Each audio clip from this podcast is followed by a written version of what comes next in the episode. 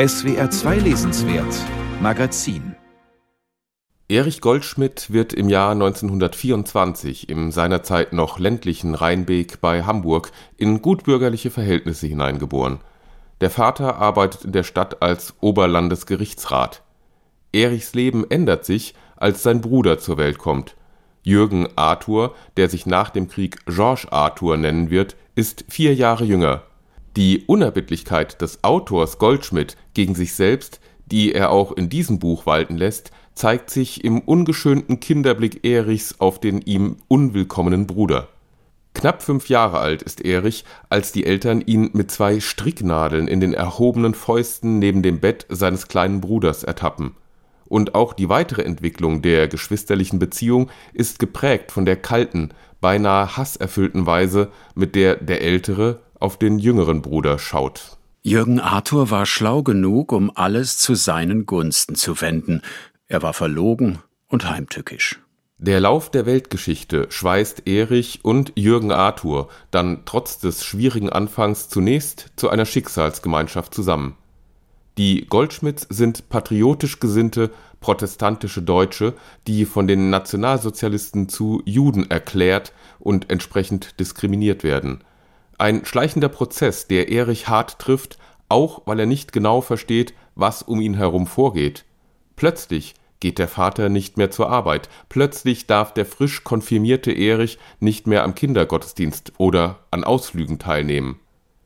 In seinem 1991 erschienenen, bis heute tief erschütternden Buch Die Absonderung hat Georges Arthur Goldschmidt von seiner Flucht aus Deutschland im Jahr 1939, seinem Ankommen in einem Internat in den französischen Savoyen und von den Demütigungen dort erzählt der versperrte Weg ist das Gegenbuch zu Die Absonderung. Es zeigt einen Menschen, der von den Umständen dazu gezwungen wird, bereits in der Kindheit seine Identität radikal in Frage zu stellen. Im Internat angekommen, blickt Erich mit Verachtung auf den weinerlichen jüngeren Bruder, den in seinen Augen alle Peinigungen und Bestrafungen durch die Mitschüler zurechttreffen. Ihm, Erich, dessen Lebensinhalt, wie es einmal heißt, das Deutsche war, sind tatsächlich fast sämtliche Wege versperrt. Was bleibt, ist der Kampf. Erich beobachtet, wie der greise Marschall Pétain Frankreich in die Hände der Deutschen gibt und schließt sich der Resistance an. Der bewaffnete Widerstand gegen seine eigenen Landsleute verstärkt Erichs existenzielle Konfusion noch. Landschaften durchzogen ihn. Geräusche, Wind, das Einklicken einer Maschinenpistole, das Rufen im Gebirgswald, die Stimme eines Kameraden, das Schlürfen von Stiefeln am Felsen und immer wieder die Frage, warum bin ich gerade der, der ich bin? Der versperrte Weg ist, wie man es von George Arthur Goldschmidt gewohnt ist, ein schmales, aber ungemein intensives, von scharfen Beobachtungen und klugen Reflexionen geprägtes Buch. Auf gerade einmal rund 100 Seiten skizziert Goldschmidt das Leben seines Bruders als ein Kontinuum von Widersprüchen.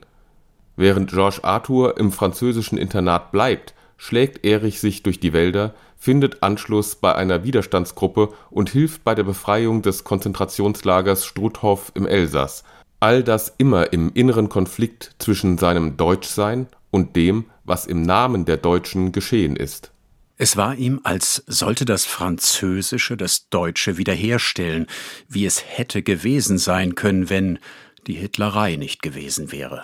Der versperrte Weg ist ein ausgesprochen gegenwärtiges Buch. Es geht auch oder in erster Linie darum, welchen Einfluss es auf einen Menschen hat, permanent von außen bezeichnet, mit einem Status versehen zu werden und die Konsequenzen daraus tragen zu müssen. Dem zu entkommen so schreibt Goldschmidt, sei seinem Bruder nur im Krieg oder beim Sex möglich gewesen. In dieses Raster fügt sich auch eine weitere entscheidende Wende in Erichs Leben. Just als er seine Unterschrift geleistet und sich für die Fremdenlegion gemeldet hatte, erreicht ihn der Bescheid seiner Einbürgerung zum französischen Staatsbürger. Doch es ist zu spät. Gerade in dem Augenblick, als für ihn einmal nichts im Wege stehen sollte, war er sich selbst zum Hindernis auf dem eigenen Weg geworden. Er war das einzige Instrument seines Unglücks, wie es bei Kafka ist. Die Brüder Georges Arthur und Erich Goldschmidt werden sich erst in den 1970er Jahren anlässlich der Enthüllung sogenannter Stolpersteine zum Gedenken an ermordete jüdische Mitbürger in Hamburg wieder begegnen.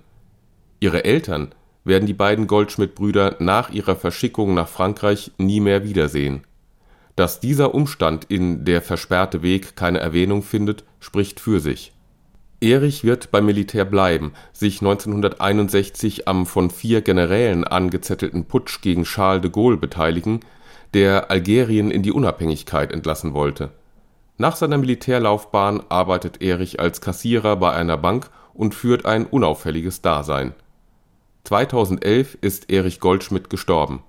Sein jüngerer Bruder hat ihm in Der versperrte Weg kein Denkmal gesetzt. Stattdessen hat er ein ergreifendes Buch über einen Menschen geschrieben, der nie eine Chance hatte, über sein eigenes Leben zu bestimmen